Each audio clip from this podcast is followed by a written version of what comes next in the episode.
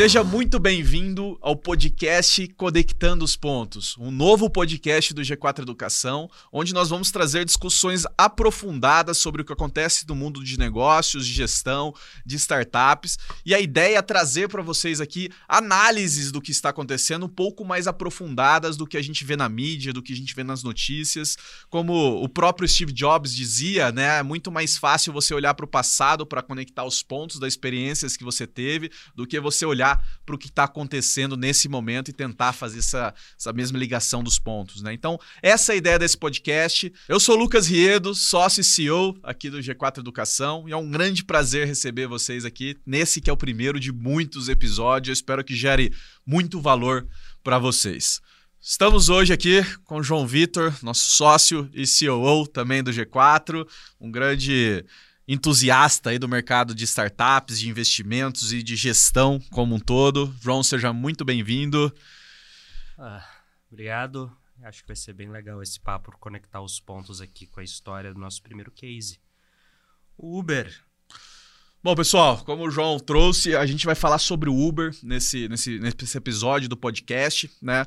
Esse é um primeiro episódio que ele está muito interligado a um documentário que a gente soltou na última semana, que é o, o Fim dos Unicórnios. Então, se você ainda não viu esse documentário, sugiro que você leia, né? E o plano de fundo para esse episódio é o seguinte: como que empresas que muitas vezes não dão lucro têm o valuation, elas são avaliadas em bilhões e bilhões de dólares, né? Os tais dos unicórnios. Unicórnio é toda aquela startup que vale pelo menos um bilhão de dólares, né? E um dos casos mais icônicos desses, dessas empresas, desses valuations e, e, desse mundo de startups unicórnios é o Uber. Né? Acho que todo mundo já escutou falar que o Uber não dá lucro, Uber dá prejuízo, Uber não dá lucro, Uber dá prejuízo, semestre após semestre, trimestre após trimestre. E a ideia aqui é a gente fazer uma análise e entender um pouco sobre o porquê que isso existe. Né? É muito difícil a gente pensar no, no, em um negócio tradicional, um negócio na nossa cidade, uma fazenda, um posto de gasolina, uma loja de sapatos que não dá lucro e mais louco ainda a gente pensar uma loja de sapatos, um negócio tradicional que não dá lucro, mas que tem um valuation de bilhões e bilhões de dólares, deixou muitas pessoas muito ricas aí ao longo do caminho. Então, para começar, João, queria trazer alguns dados sobre o Uber para a gente se aprofundar aqui. Né? O Uber foi fundado em 2009. Hoje em dia ele faz 21 milhões de corridas por dia em todo o mundo. Um outro dado super relevante: em 2012, 99% das corridas de, de de transporte dentro dos Estados Unidos eram feitos por táxis. Em 2018, esse número já era 12,5%, 87,5% vieram das empresas de ride sharing, né? Uber, Lyft e todos os concorrentes ali. Então foi um crescimento super relevante, foi um crescimento que mudou, é, é, de, de, certa forma, o mercado, o gig economy que a gente fala, de entregadores de, de, de, de delivery, de motoristas de Uber e várias outras, é, outras outros tipos de atividade que mudaram aí graças ao Uber.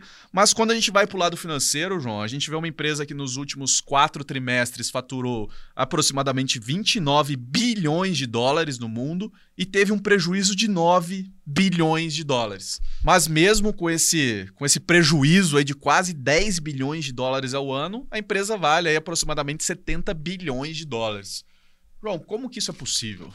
Então, quando a gente pensa numa empresa que nem o Uber, a gente precisa, e no valuation, a composição de valuation dela, a gente precisa ter duas referências distintas. Primeiro, o que é o valuation de uma empresa? Uh, ele é a definição do valor esperado da soma de fluxo, de, do fluxo de caixa futuro trazido a valor presente. Então, o que, que as empresas estão. O valor delas, se a gente for na definição, é. Não é quanto que ela gera de lucro ou prejuízo hoje. É olhando para o futuro, no prazo, num longo prazo, quanto que eu espero que esses fluxos de caixa futuro tragam a valor presente. Então, se a gente olha hoje no, no Uber, né, pelos dados de estimativa de mercado, é o seguinte: já é esperado que a partir do ano que vem, melhor, a partir desse ano, 2023, o, o Uber passe a operar de forma lucrativa e que esse lucro dobre em 2024 e praticamente dobre novamente em 2025. Então, mesmo com todos esses resultados negativos, por assim dizer, quando a gente para e analisa, a gente fala, cara, a expectativa de futuro é super positiva. É por isso que ele tem um valuation tão alto. Porque aí na hora que a gente olha o share que ele tem de mercado, é um mercado que ele vai ter muito. É uma operação que, quando a gente olha a capacidade dela de lucrar, caso queira, aparentemente tem um potencial de lucrar, de virar a chave. A gente pode entrar no detalhe de como que a gente, como que o Uber poderia escolher fazer isso ou não. E aí os investidores estão postando, falando, olha, o tanto que ele tem de mercado, na hora que ele decidir lucrar, isso vai dar muito lucro de uma vez só. Então, esse valor uh, trazido a valor presente vale muita coisa.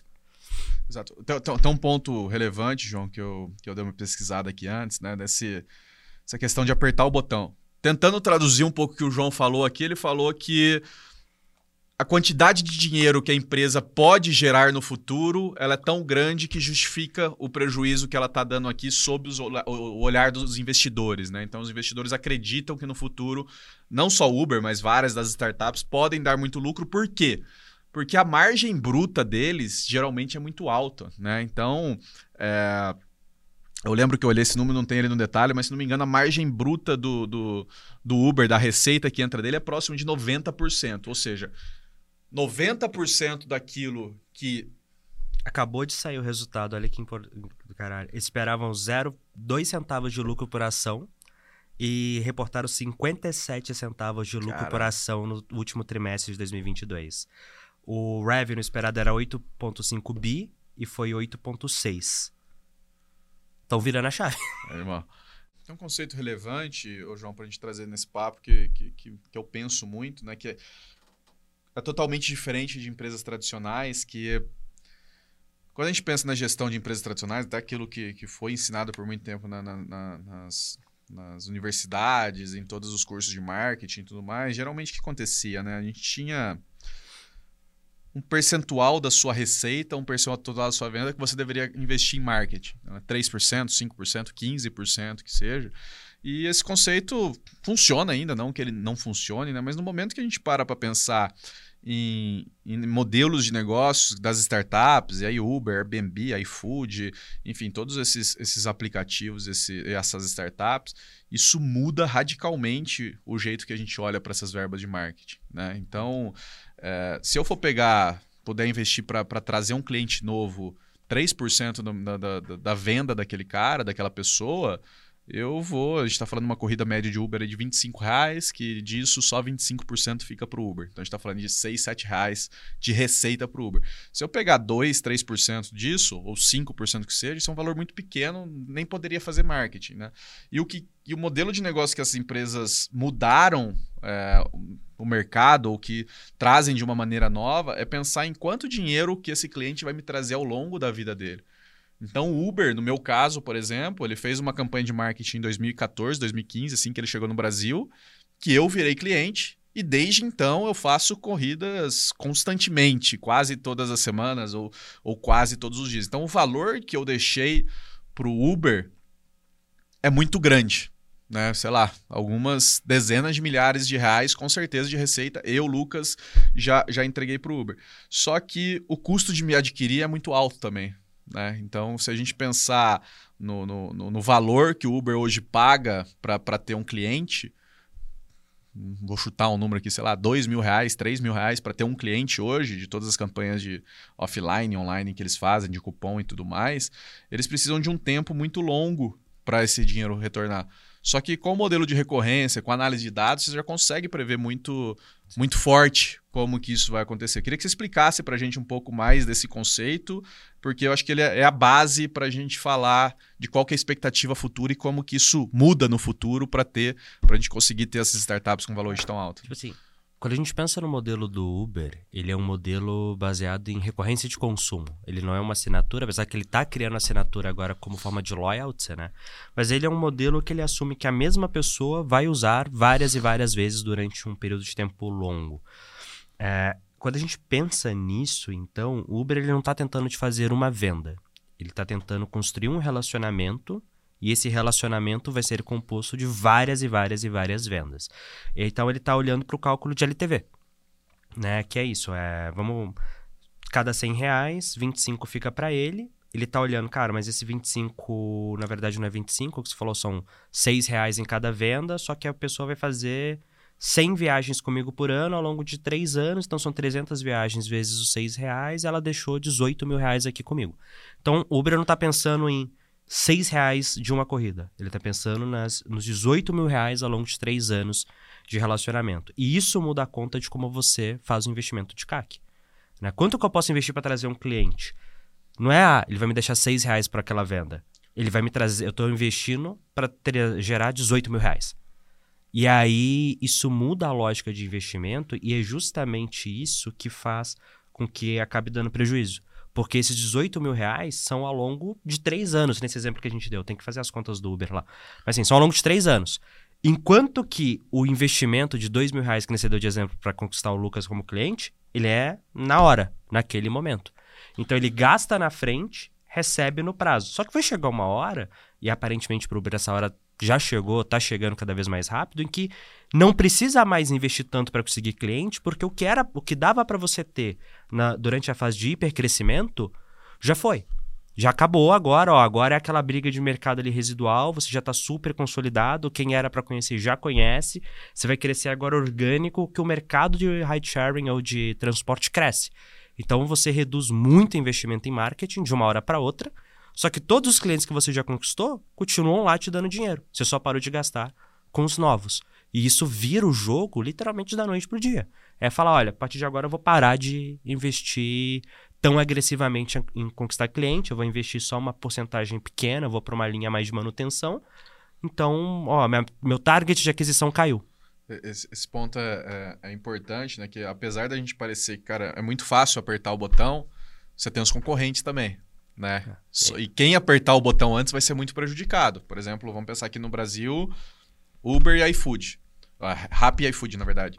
Os dois têm uma, uma cultura ali de, de trazer muitos cupons, muitos descontos para os seus clientes que acabam comprando compras que dão prejuízo para eles. Eles estão investindo em cupons para que os clientes é, comprem Incentivo, né?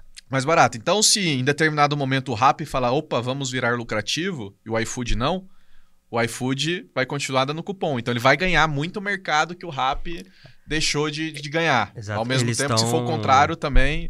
Isso é uma discussão que a gente tem, né? Que eu sempre penso que todo mercado é winner takes all, porque isso me ajuda a escolher e falar, cara, porra, foca em ser o primeiro, se é winner takes all, você tem que ser o primeiro. Só que existem que mercados. Que é, é aquilo, só ganha dinheiro o principal player que pegou quase tudo. Se você não tiver quase tudo do mercado, é praticamente impossível você ser lucrativo, né? Você ganhar dinheiro de verdade. Mas a verdade é que o G4 não é uma empresa que está no mercado winner takes all. Dá para você ser Nossa, muito rentável, isso. muito lucrativo. Faz dois anos que eu falo isso e ele discorda de mim. É... é que a gente quer ser a maior e a maior só tem um. Mas assim, dá para você estar tá no mercado de educação não sendo o primeiro, o segundo, dá para você ser o décimo colocado e ainda ser uma excelente empresa. Quando você pega uma Uber, quando você pega um iFood, o switch cost é tão baixo que se você não for o primeiro, se você tiver opções, o cliente vai para lá e a economia de escala de toda a estrutura que você faz não para em pé. Então, o Uber só poderia virar a chave num cenário em que ele tem certeza ou muita confiança que mesmo depois de virar a chave e parar de investir, ele ainda vai ter uma manutenção de base grande o bastante para sustentar a operação dele e dar lucro. E no caso de um Uber da vida, de um iFood, ou de uma Rappi, essa base é muito grande. Ela é muito do mercado de uma vez só. Então, como eles estão aí, ele cria esse risco. Então, assim, hoje se o G4 resolvesse, por exemplo, desacelerar crescimento, é, cara, vou reduzir meu investimento em marketing, isso ia afetar pouco a nossa estrutura atual. Por quê? Porque mesmo que ah, vai ter algum competidor ganhando o mercado, a gente continua sendo uma boa empresa, uma empresa rentável, os clientes que estão aqui dentro continuam consumindo com a gente. O Uber, se ele parar de investir, putz, se o cliente já não está fidelizado, amanhã ele leva. Eh, tem uma pesquisa que mostra que levam seis corridas para um cliente fidelizar o Uber. Então o foco do Uber é fazer a pessoa fazer seis corridas. No G4, depois do primeiro contato que ele teve com a gente, na média o cara já tá fidelizado. Que ele já acha do caralho, já faz transformação na vida dele. Então o Uber ele precisa investir essas seis corridas. Se ele para, ele não tá parando só a aquisição, ele também vai parar esses incentivos para voltar. Que nem o iFood, o cupom, muitas vezes é para fazer você voltar também, não só para adquirir. Então, esse momento de hábito é complexo e é o que abre margem para competição e quando é fácil trocar, você tem um risco muito maior de virar chavinha. Tem, tem, um exemplo legal quando a gente traz para empresas mais tradicionais, né? Que a gente viu acontecendo muito forte no, nos últimos anos aqui no Brasil, que é o, o CRM dentro das lojas. Né? E acho que tem dois cases que eu acho que usam muito bem, que são as farmácias no geral, mas, mas a droga raia, na minha visão, e a Pets. Então, toda vez que você vai no, na Pets lá, Pets de, de cachorro, né? De, de, de, Animais, artigos de pet. pet shop. Mas é porque eu tenho cachorro, então só em cachorro. É, toda vez que você vai lá, você tem um desconto se você der, seu CPF. E cada vez mais esse desconto vai, vai diminuindo. Primeira conta é 10%, você fala, cara, sempre vou dar CPF. E o que, que isso permite? Ele permite estudar qual que é o comportamento desse consumidor. Então, se ele sabe que eu vou lá e sempre compro uma ração de 250 reais a cada 40 dias, 50 dias, ele sabe que daqui sete dias provavelmente eu vou precisar de novo. Então ele consegue fazer outras ações de engajamento para mim, seja um contato é, por telefone, seja uma, um, uma notificação no aplicativo, um e-mail, que possibilita ele ter alguma previsibilidade que eu vou voltar naquela loja. É diferente de um supermercado que as pessoas passam na rua ali, entram e talvez depois nem saibam o nome e nunca mais voltam. Eles tentam, não só essas empresas, mas a, a essas empresas tradicionais que estão pedindo o seu CPF não só para colocar na nota, mas para ter no sistema, elas estão tentando criar esse relacionamento contigo para que você compre mais vezes e aumente esse LTV, que é o que de fato vai trazer dinheiro para elas. Se elas conseguirem provar isso, provavelmente elas podem investir mais em marketing.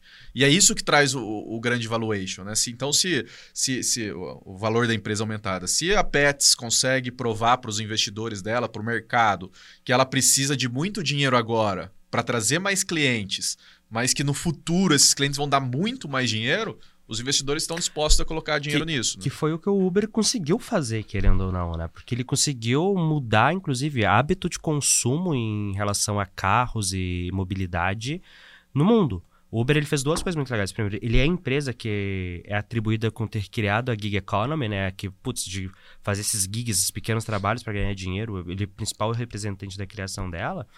Mas mais do que isso, se você olhar, antes do Uber era praticamente inimaginável você ter um carro à disposição, entre aspas, sem ser dono do carro. Foi ele que viabilizou, inclusive o Uber é parte do que motivou as montadoras a criarem suas próprias frotas de aluguel. Ele, ele inspirou muitos modelos parecidos, não só de competidores diretos, como uma Lyft, uma 99. 99 e várias outras, mas que o mercado em si de automóvel, né, de como que a relação do, da pessoa com o carro é, mudasse. E isso foi uma coisa muito legal. E eu acho que isso volta para, pô, João, mas legal isso tudo. Como que ele ainda assim consegue dar prejuízo? É só o marketing? E eu acho que tem uma coisa legal que a gente estava discutindo antes de começar, né? Não é só o marketing, porque tem duas coisas distintas, né? Você tem o prejuízo operacional e você tem o caixa. Quando a gente olha o Uber, ele dá muito prejuízo, mas ele gera caixa em alguns trimestres. Como? Porque parte do prejuízo dele é amortização de investimento e coisas que não têm um efeito de caixa especificamente. Então, o Uber ele fez muita aquisição. Toda aquisição que é feita, né, pela, na medida que ele foi crescendo, ela vai sendo descontado o goodwill daquela aquisição lá. E aí isso vai fazendo com que ele pareça ter prejuízo. Então, na hora que você vê várias contas, se eu não me engano, no Brasil, o número que eu tenho é de cada um real, 10 centavos são lucro no, do Uber no Brasil. É, então, assim, você tem 75 centavos que é para o motorista, 25 centavos que é para Uber, e desses 25 centavos, 10 centavos são lucro. Lucro mesmo. Então, você tem que olhar não só a diferença entre lucro caixa e não caixa, mas também das diversas operações que o Uber tem. Ah, o Uber dá lucro no Brasil, mas dá prejuízo na Índia. Então, quando você é uma empresa global, isso acontece. Por exemplo, o Uber ele dava prejuízo na China brigando com a Didi. Que aconteceu? Eles fizeram negociação, a Didi comprou a operação do Uber na China, o Uber virou sócio da Didi é, com essa compra, a Didi virou sócia do Uber e o Uber saiu de uma operação que. Saiu de uma operação lucrativa, virando sócio de uma, de uma operação desculpa, deficitária, virando sócio de uma empresa que tinha operação lucrativa lá que é a Didi é a dona da 99, inclusive. Então, todas essa, na hora que a gente faz essas análises, elas precisam sair da última linha lá, net profits, que acontece. Cara, putz, e a geração de caixa? Isso quebrado por divisão. Você tem passageiro, você tem IT, você tem entrega. O IT é lucrativo há muito tempo, mesmo dando prejuízo é, o Uber como um todo. Por que, que o Eats saiu do Brasil? Porque no Brasil o era, dava prejuízo. Por quê? Porque aqui brigar com o iFood era muito difícil. O iFood tinha. O iFood tem hoje, se não me engano, 90% do mercado de delivery no Brasil. Ele é um player extremamente dominante. Então é muito difícil competir com ele. O Uber, no movimento que ele fez de readequação depois que o. Esqueci o nome. Tá aqui, não. O, o Dara assumiu lá em 2017, ele fez vários movimentos de readequação.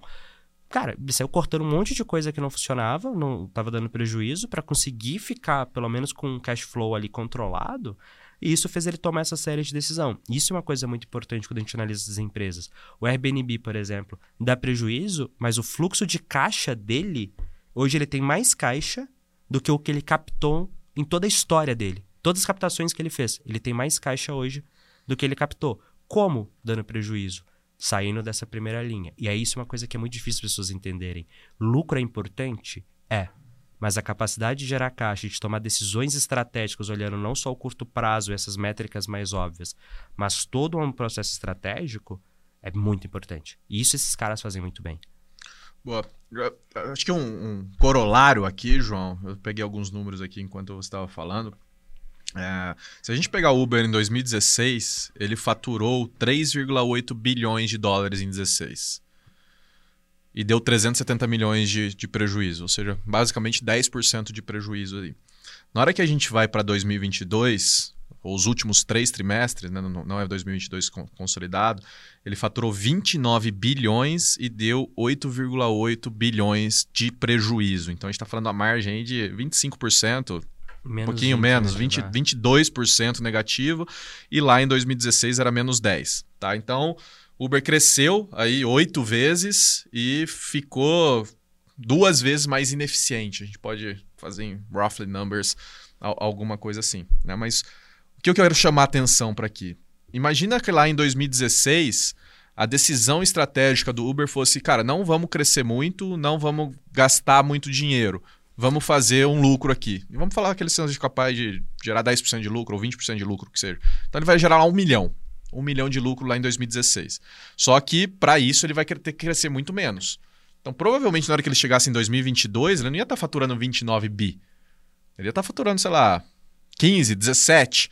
Só que ele tomou a decisão de, cara, vamos crescer, vamos investir dinheiro, vamos colocar marketing, vamos colocar produto, vamos trazer mais gente para o time e vamos crescer para chegar aqui em 29 bilhões em 2022 dando muito prejuízo. 30% de prejuízo de, de, margem negativa, 22% de margem negativa, 8,8 bilhões de prejuízo. Mas e se ele quiser apertar o botão agora, como a gente falou?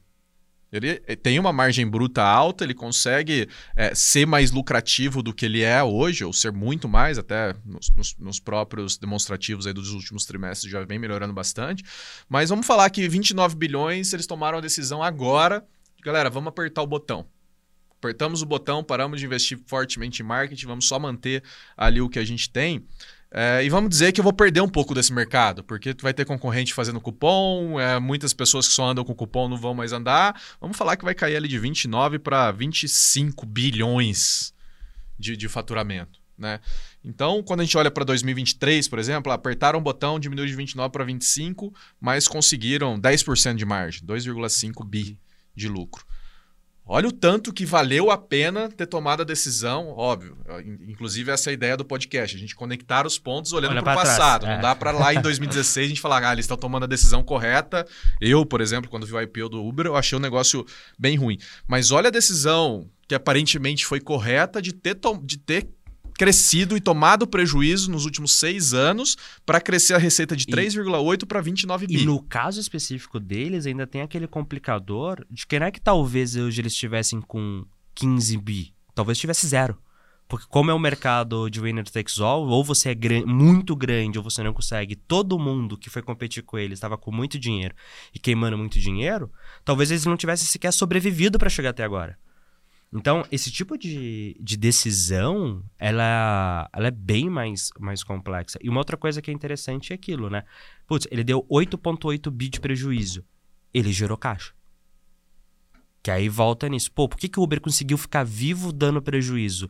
Porque o prejuízo contábil e o prejuízo caixa não são a mesma coisa. Ele conseguiu gerar. Ele tinha dinheiro para aguentar. Ele tinha gente bancando, mas ele conseguiu ter esse caixa para sustentar a operação. Então ele fez um war chest ali para mesmo esse meu investimento não me matava. Que tem isso, ah, então quer dizer que se eu ver que eu tenho um LTV sobre CAC bom, eu posso investir que nem maluco para crescer? Não, se o seu caixa não suportar esse crescimento. Da onde que vem o caixa? Pode vir da operação, ou pode vir de investidores, como foi muito no caso do Uber. Ele cresceu muito com gente apostando que em algum momento essa conta ia virar. Eu acho que um, que um...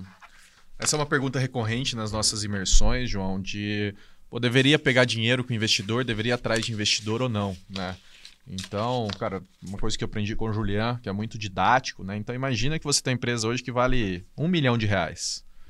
Você tem Ah, ali. é bem boa essa linha. Você tira dinheiro ali, num, enfim, tira uma parte disso, mas ela vale um milhão de reais. Aí vamos falar que você tira 10 mil de lucro por, por mês. Alguma coisa assim. Qual que é a, a grande a grande questão? Como que você vai responder? Eu pego o caixa, pego o dinheiro com o investidor, dou 20% da minha empresa, 30%, 40% dela ou não? Você tem que fazer um, um exercício, e é isso que essas empresas fazem o tempo inteiro, de ok, se eu tiver sozinho, hoje minha empresa vale um milhão, daqui cinco anos, quanto que ela vai valer? Ah, vai valer 4 milhões. Ok, vou crescer aqui quatro vezes nos próximos cinco anos e de um milhão vou passar para quatro e vou continuar com 100% da minha empresa.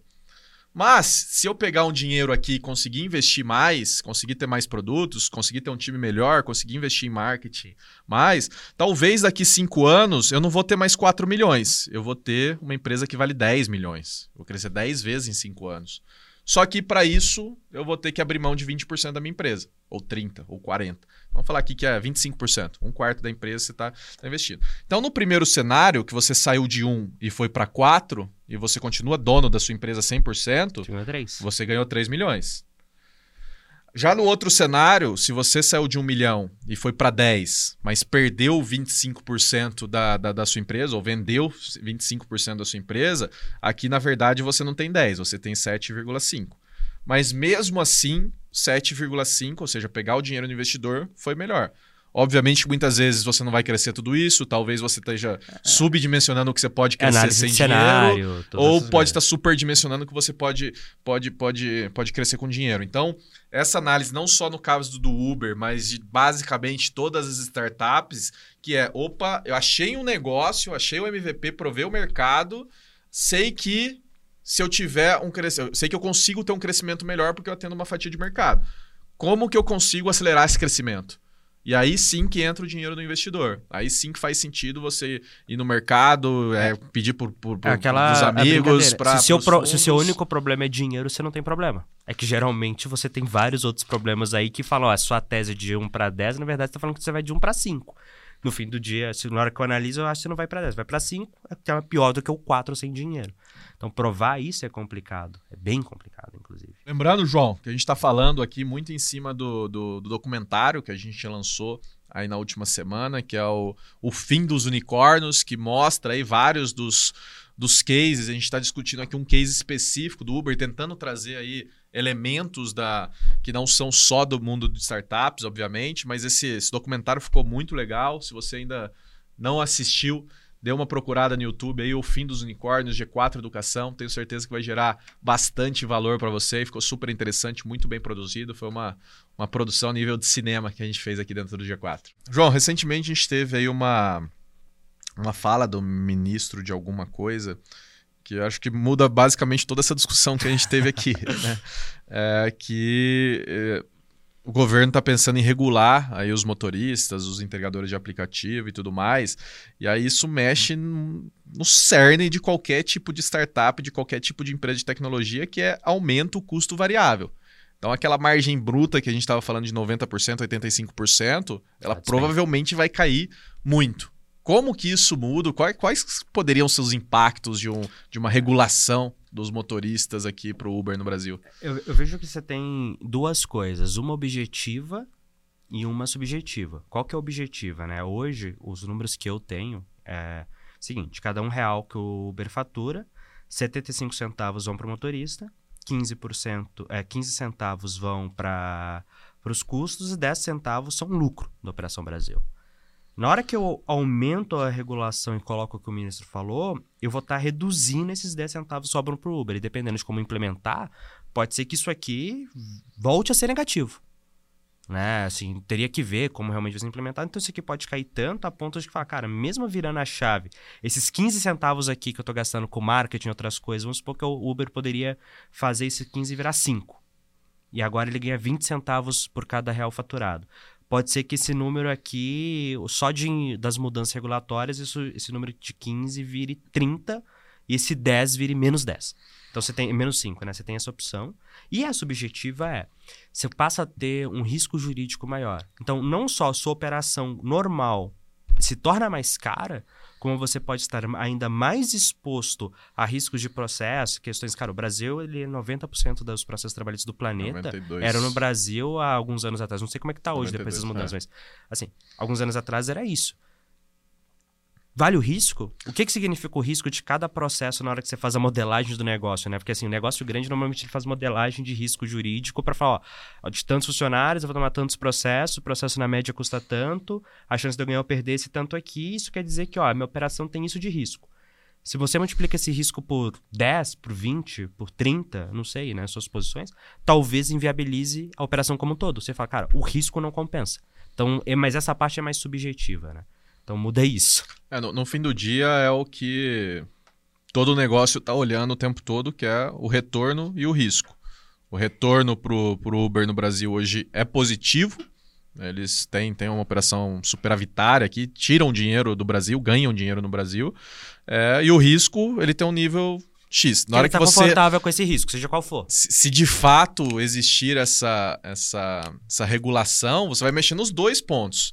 Você vai diminuir o retorno, porque vai ficar mais caro para o Uber operar, ou mais caro para o consumidor, então o consumidor vai comprar menos, vai andar menos de Uber, e ao mesmo tempo você está aumentando basicamente todos os riscos que a operação tem aqui desde processos de, de, de, de, clientes que podem processar Uber por um mau atendimento, por algum tipo de, de, de coisa errada que aconteceu na corrida, até os riscos trabalhistas e, e jurídicos e, e, fiscais, de toda. até a complexidade que traz de, de ter é, de provar a, a, que você está dentro da regulação. É, é, exato, que você muda o tipo de relação que você tem com aquele prestador e você assume algumas responsabilidades que, cara não necessariamente fazem sentido. É tipo aquela a briga, por que, que ah, não deveria ser? Ninguém é obrigado a trabalhar na Uber. Você não tem ali aquela série de coisas. Como é que o Uber vai cobrar os milhares e milhares e milhares de motoristas que ele tem? Eu não lembro o número, tipo assim, era um número acho que um milhão e meio, dois milhões de motoristas só no Brasil. Cara, imagina a tua gerência. E esses, essas pessoas, do jeito que elas quiserem, trabalham a hora que quer. Aí você imagina que um, um, um motorista seu decide, não, putz, tô final de semana à toa aqui, minha mulher viajou, tô com um carro, vou fazer. Ele vai ganhar uma hora extra, mas você não estava planejando isso. Olha o ganho de complexidade de operação que você tem. Mesmo estando certinho, vamos falar que faz tudo certinho. Você vai aumentar tanta complexidade de operação que fica uma zona. Eu tenho a solução. Ó. Vamos colocar os correios no lugar. Senhoras e senhores, esse foi o primeiro podcast conectando os pontos. Espero que tenha gerado muito valor para todos vocês e a gente se vê na próxima. Muito obrigado, João. Esqueci de te despedir. obrigado. Até a próxima. Até mais, pessoal.